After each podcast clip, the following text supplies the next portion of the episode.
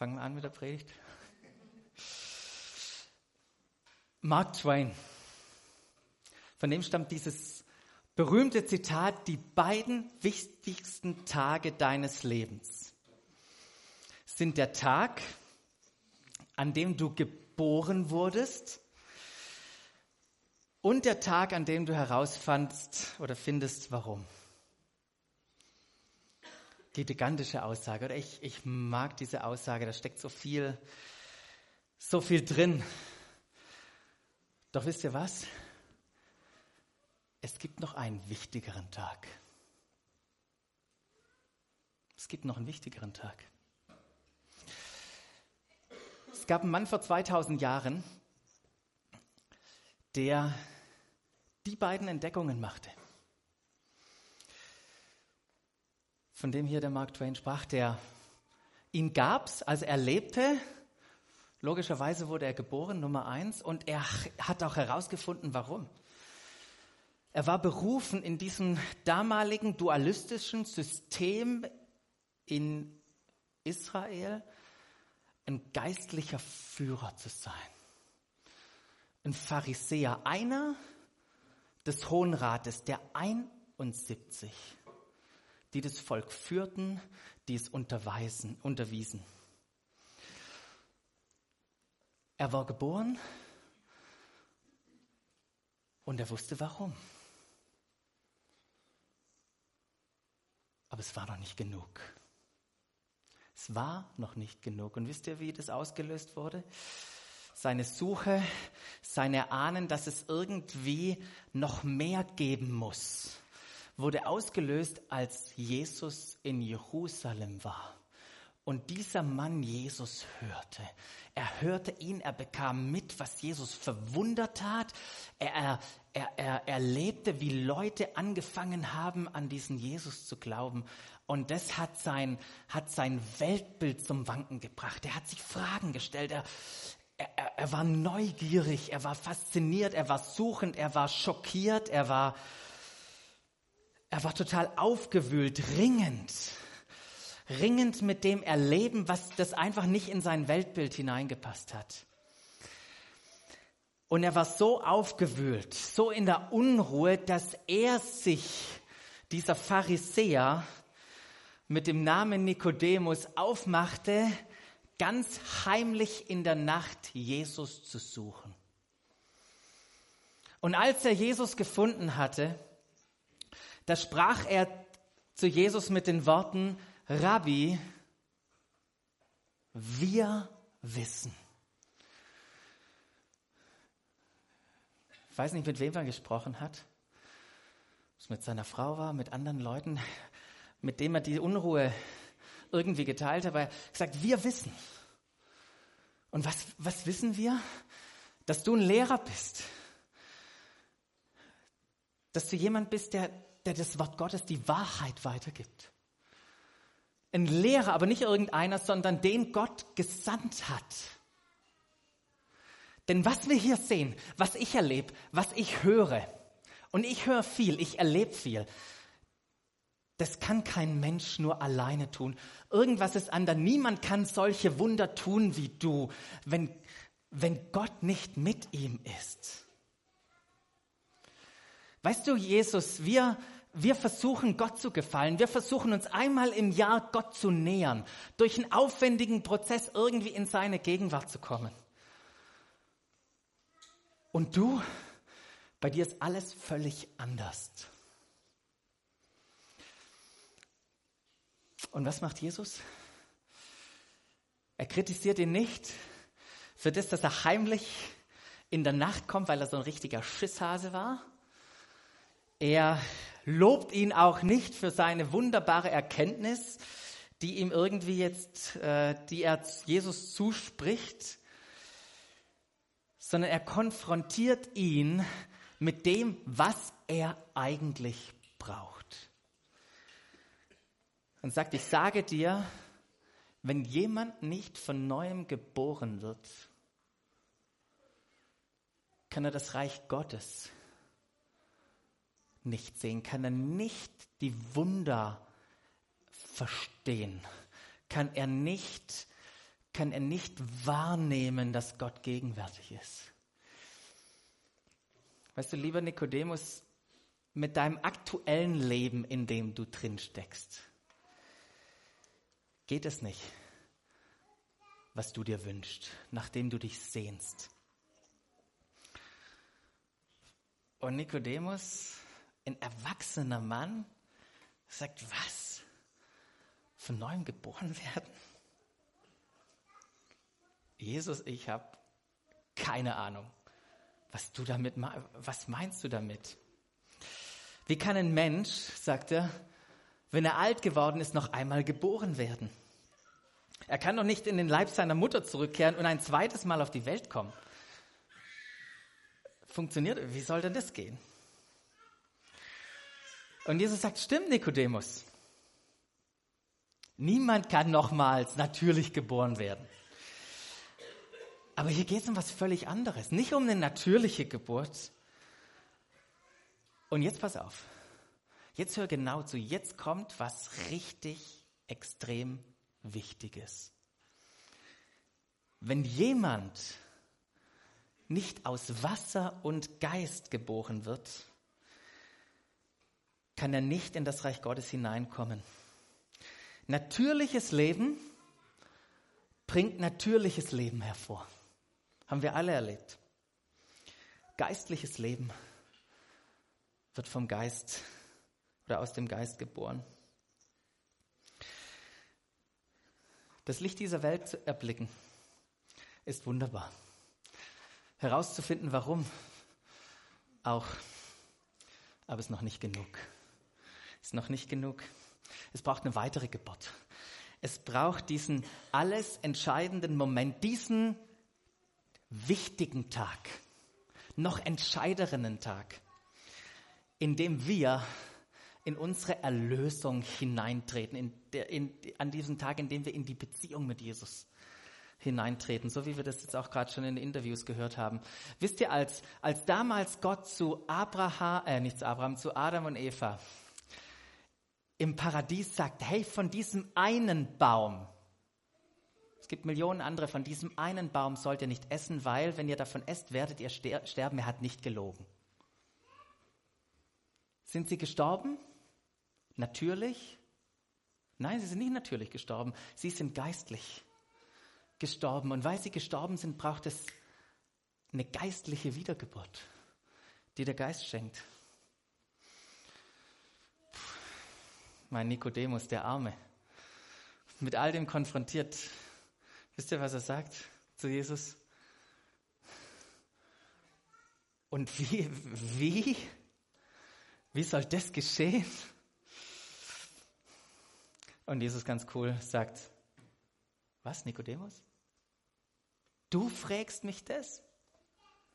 Du bist doch der Lehrer Israels. Du unterweist doch alle. Du führst doch das ganze Volk mit, deinem, mit deinen anderen vom Hohen Rat und du weißt es nicht? Wisst ihr, man kann so viele Dinge lehren, doch den entscheidenden Punkt verpassen. Nikodemus hat den entscheidenden Punkt verpasst. Bei allem, was er gelehrt hat, bei allem, was er anderen gesagt hat. Und wenn wir den Punkt verpassen, das ist ja die Realität. Wenn wir diesen Punkt verpassen, dann brauchen wir das andere auch nicht. Wir brauchen es nicht. Wir brauchen diesen, diesen entscheidenden Punkt. Ähm, ich, ich möchte euch mal unser Herzensanliegen sichtbar machen. Ich weiß nicht, ob ihr das schon gesehen habt. Das ist, das ist unser Leitbild. Das ist, warum wir, warum wir die Gemeinde hier gestartet haben. Das ist der Wunsch, ähm, oder unser, unser Weg, in den wir jeden Menschen mitnehmen wollen. Aber unser Wunsch ist es nicht nur einfach, Menschen schlauer zu machen, dass sie mehr wissen über Gott, dass sie mehr Bibelwissen intus haben. Uns, unser Anliegen ist auch nicht, Menschen freundlicher zu machen oder großzügiger, noch verantwortlicher, dass sie sich mehr sozial engagieren das ist nicht unser Anliegen, irgendwas an diesen Menschen zu tun. Es ist was Entscheidendes. Es braucht ein Erlebnis, ein Moment, der vor diesem Prozess passiert. Und das ist, ihr seht es hier ganz links, das ist, dass Menschen ihren Schöpfer, dass sie ihren Erlöser, dass sie ihr, dass sie ihr Leben entdecken. Und wir möchten Menschen mit ihrem Schöpfer, mit ihrem Erlöser, mit ihrem Leben bekannt machen, sodass sie das neue Leben entdecken und anfangen in diesem neuen Leben zu leben und dieses Leben auszuleben. Und das heißt dann, ich lerne Gott kennen, ich, ich lerne Menschen zu lieben, ich lerne meine Welt zu gestalten. Aber wenn wir, wenn wir den Punkt vorne verpassen, wir, wir brauchen niemanden mit reinnehmen, um ihn besser zu machen. Aber für dieses Leben mit Gott, da gibt es einen Startpunkt. Eine Einladung von Christus, die eine Geburt auslöst. So wie wir sie bei Nikodemus sehen. Wie bei einem natürlichen Leben. Und wie kommt, wie kommt es dazu? Wie geht das? Das ist doch die Frage, die Nikodemus hatte. Und Jesus war nicht ungeduldig. Er nahm sich Zeit, dem Nikodemus zu erklären, wie das funktioniert. Und er fängt an und sagt, Nikodemus, das ist keine menschliche Lösung oder Leistung, die diese Geburt hervorbringt. Das ist etwas, was Gott initiiert hat. Und weißt, weißt du, was passiert ist, Nikodemus? Ich bin vom Himmel heruntergekommen. Von der Ewigkeit. So wie wir es in dem Lied gerade gesungen haben am Ende.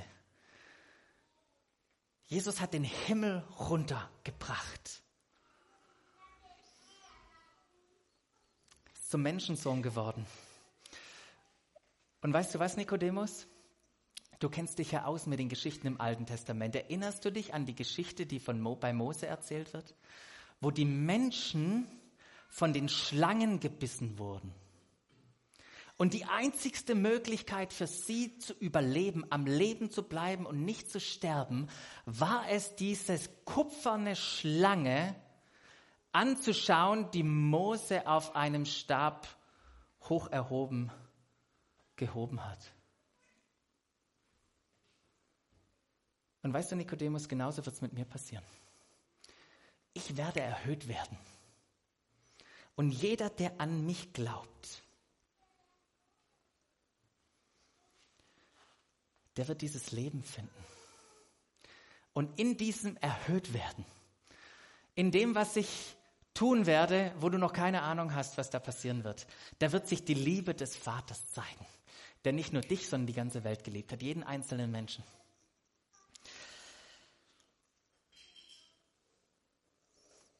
So, und jetzt, als wir hier vorne saßen, die zwei Interviews gehört haben, braucht es christliche Eltern?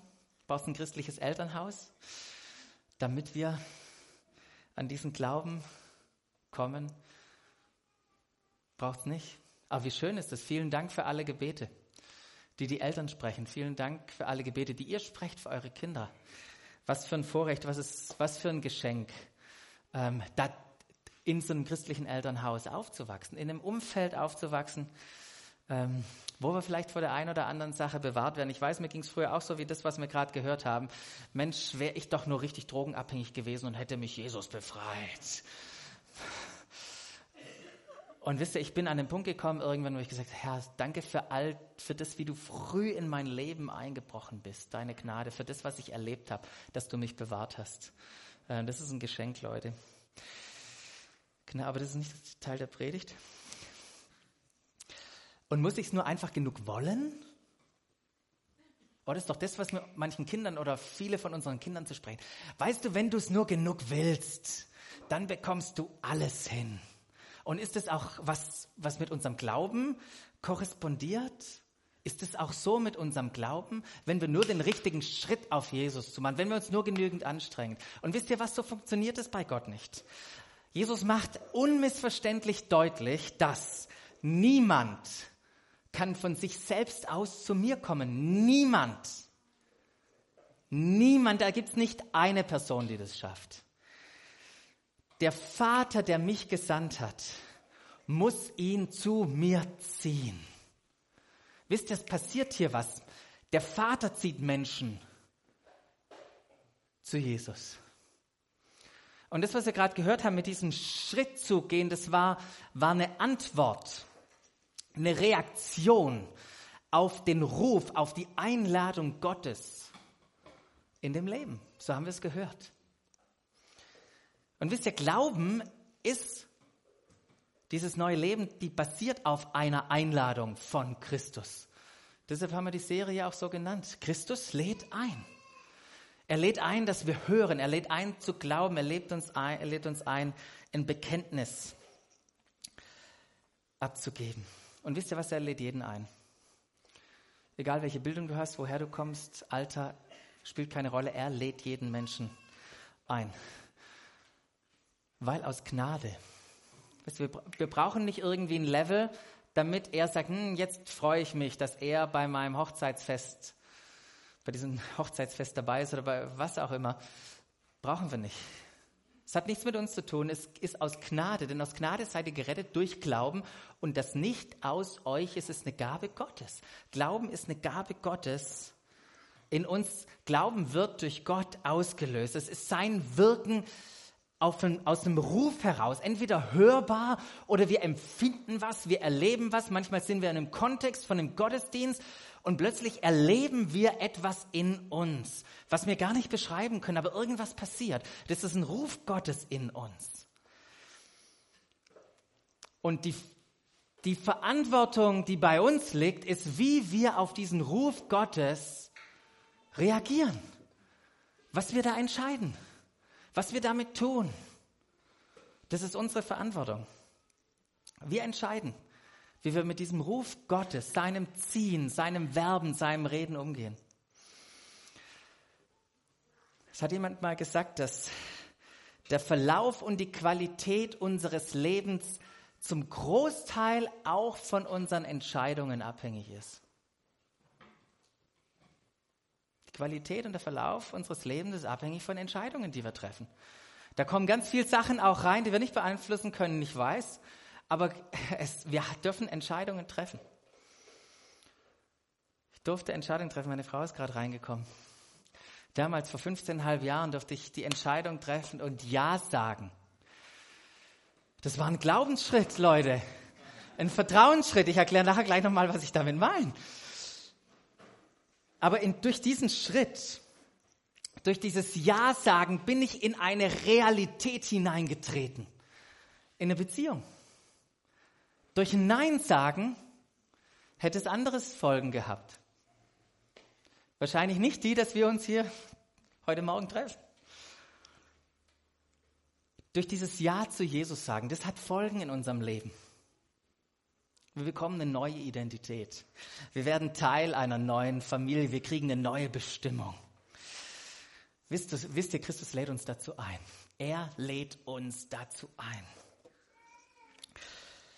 Und es ist schön, das ist, ich finde es so großartig, dass er durch uns Menschen dazu einlädt. Durch das, was wir hier machen, durch das, was du morgen um diese Zeit machst in der Firma.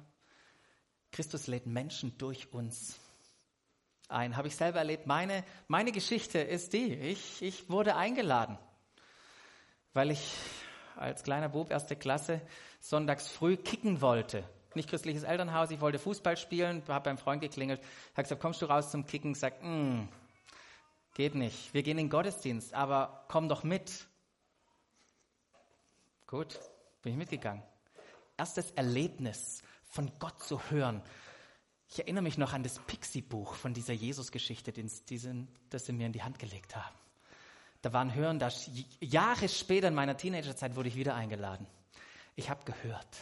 Und ich wurde, wurde konfrontiert mit dem Reden über Gott, mit, mit dem, was andere über ihn dachten und habe mein Leben, als ich Teenager war, Jesus anvertraut gesagt, ich sitz, ich will nicht selber auf dem Thron meines Lebens setzen, ich setze dich da drauf. Das war dieser spezielle Abend, den ich da erlebt habe. Was für, was für eine geniale Zeit.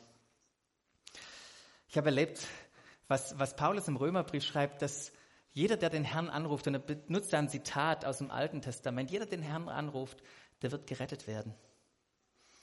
Und er erklärt weiter, wie dieser Zusammenhang äh, passiert. In, in Vers weiter heißt es, nun ist es aber doch so, den Herrn anrufen kann man nur, wenn man von ihm gehört hat.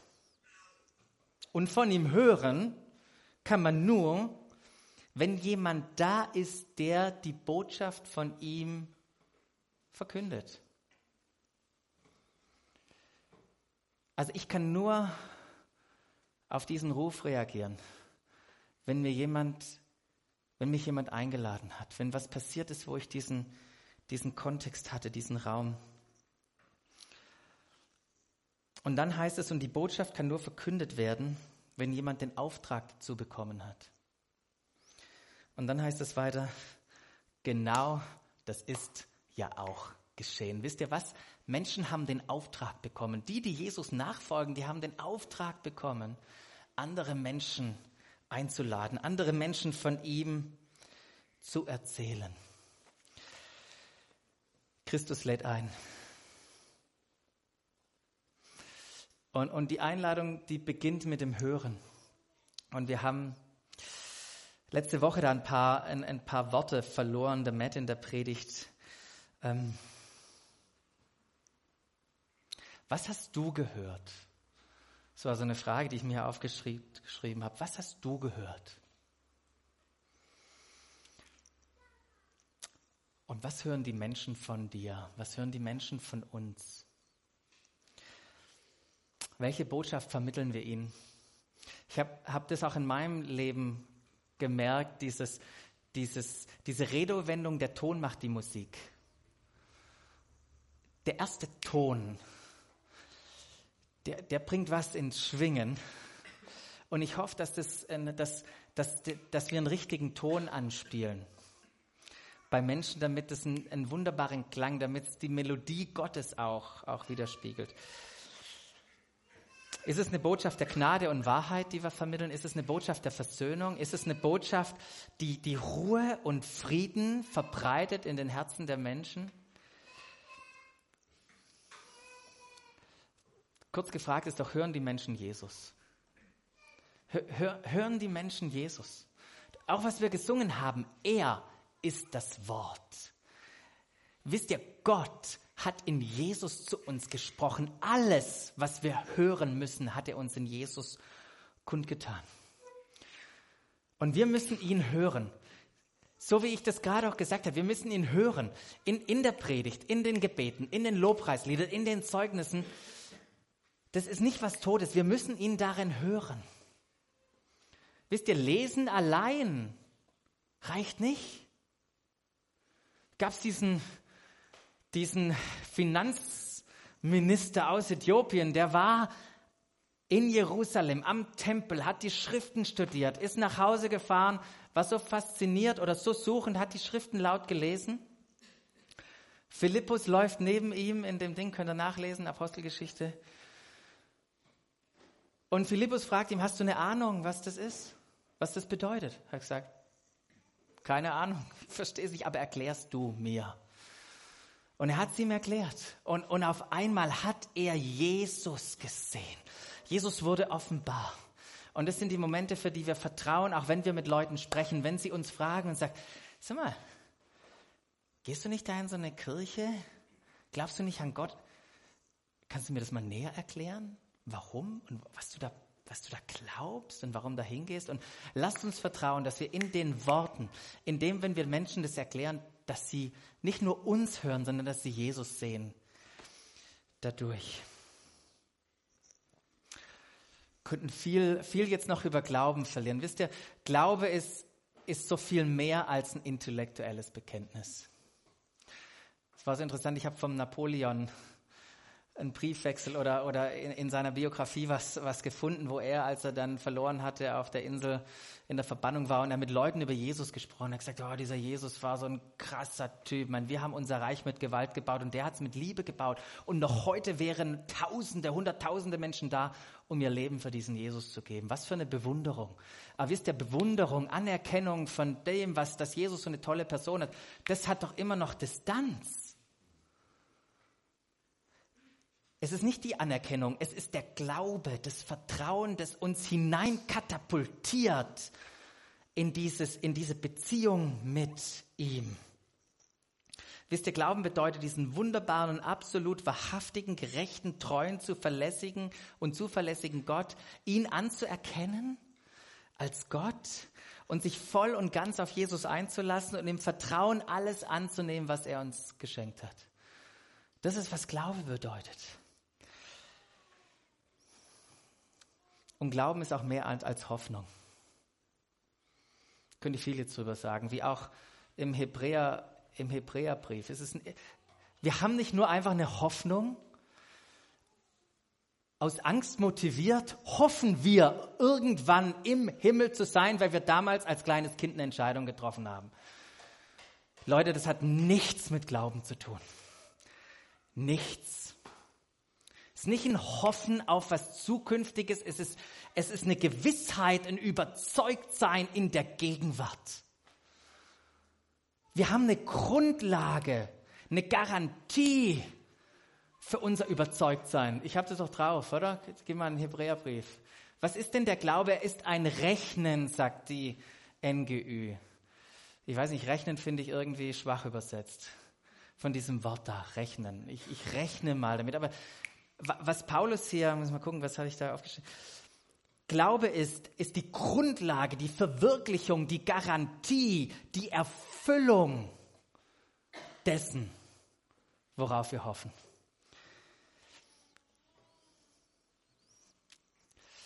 Was wir auch schon öfters mal betonen, Glauben hat nichts irgendwie mit, ich glaube an ein paar Konzepte. Ihr habt schon gemerkt, Glauben hat, hat etwas mit einer Person zu tun. Es geht nur um eine Person. Diesen Christus, diesen Erlöser. Und wenn wir ihn bei seinem Namen ansprechen, dann sprechen wir ihm alle Attribute, all die Wesensmerkmale, seinen Charakter zu, den er hat. Er ist die Wahrheit, er ist der Mittler, er ist der Beweis Gottes Liebe für uns. Ist der Glaube ist Beziehung mit ihm, und, und dieser, dieser wunderbare Start, was hier passiert durch diese Einladung, dass wir ihn besser kennenlernen können. Und dass wir im, im, im Glauben all das annehmen können, was er uns geschenkt hat. Und er hat uns so wahnsinnig viel geschenkt. Das, was wir auch im Lobpreis gehört haben. Ich könnte jetzt Stunden reden von dem, was er uns geschenkt hat. Wisst ihr, beim Glauben geht es nicht um, beim Glauben geht nicht um eine Art von Denken. Es geht um eine Art zu leben. Das ist Glauben. Es gibt Barrieren, die uns am Glauben, springen wir schon weiter, die uns bei ähm, Glauben hindern könnten. Es gibt intellektuelle Barrieren, so haben wir es doch aufgehört. Ja, wie ist es denn jetzt mit der Theorie und wie kann das sein und wie auch immer?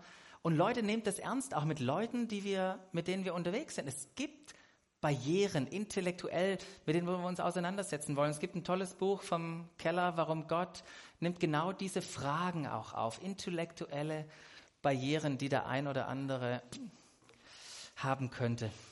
Es gibt aber auch persönlich, also wisst ihr, was ich damit meine? Glaube muss doch irgendwie für uns Sinn machen, oder? Ich, ich, ich, ich stehe doch nicht nur hier, weil ich irgendwie sage, ich habe Gott persönlich erlebt. Aber wisst ihr was? Das macht doch gar keinen Sinn, das ist doch völlig daneben. Nee, es ist nicht völlig daneben. Ich habe ich hab mich damit auseinandergesetzt und gemerkt, wow, Glaube hält auch dem Intellektuell, Intellekt stand. Sogar sehr gut. Gibt viele Gründe zu glauben. Viel mehr Gründe zu glauben, als nicht zu glauben. Aber ich habe es auch persönlich erlebt. Ich habe erlebt, wie Gott mir Frieden schenkt, wie er Freude schenkt, wie er eine Sicherheit schenkt, und manchmal auch soziale Gründe. Ich hab, mir hat mal einer gesagt, als wir auf dem Weihnachtsmarkt früher mal einen Stand hatten, er gesagt, ja, weißt du, ich bin ohne Gott groß geworden. So wie wir es auch gehört haben. Leute, wir können Glauben nicht alleine leben, könnt ihr vergessen. Oder ihr könnt es ja probieren, aber es funktioniert nicht. Wir brauchen Gleichgesinnte. Dürfen wir Zweifel haben? Ja, bitte.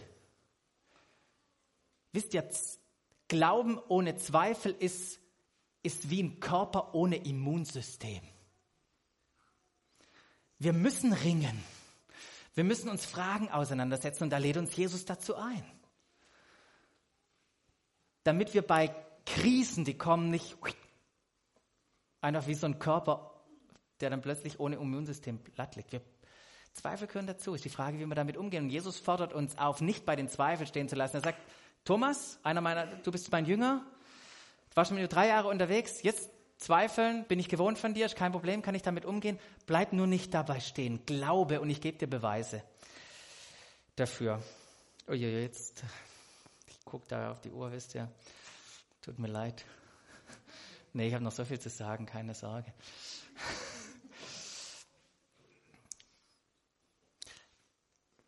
Jesus lädt uns ein, im Glauben zu wachsen. Im Neuen Testament werden Leute beschrieben, die voller Glaube waren. So einen haben die gesucht, als Judas weg war. Jemand mit vollem Glauben. Paulus fand eine Gemeinde in Antiochia mit einem festen Glauben. Timotheus heißt es mal ungefärbter Glaube. Also wir können, wir können wachsen. Aber wie? Wie wachsen wir?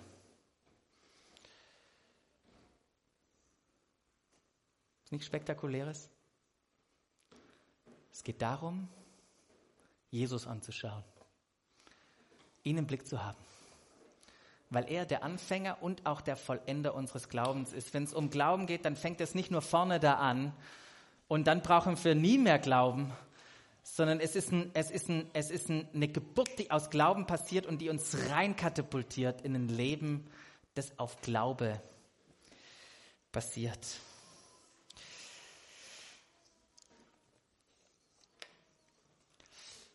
Ich möchte euch herausfordern heute Morgen, in diesem Leben, auch wenn, wenn ihr glaubt, in diesem Leben zu leben. Glaube und Erwartung zu haben, wenn ihr Menschen einladet,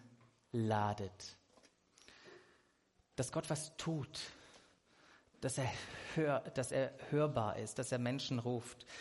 Und ich glaube, die Zeugnisse heute Morgen, die haben uns ermutigt, dass Gott Menschen ruft, dass er wirkt, auch heute noch. Ähm, ich möchte euch, möchte euch herausfordern, für Menschen auch zu beten. Mit Glaube zu beten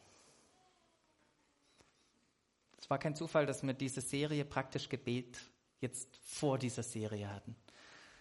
Und ich möchte euch einladen und herausfordern, auch für Menschen zu glauben. Einer kann ich nicht mehr erzählen, aber eine meiner Lieblingsgeschichten ist ja die im, im Neuen Testament, wo die vier Männer ihren gelähmten Freund bringen. Es war kein Platz in der Hütte, sie machen das Dach auf, lassen den an Seilen herunter und dann heißt es, Jesus sah ihren Glauben, den Glauben dieser Männer, der Freunde. Und wisst ihr was, wir können für andere Menschen glauben. Und da möchte ich euch herausfordern, für andere Menschen zu glauben, die Gott euch aufs Herz legt.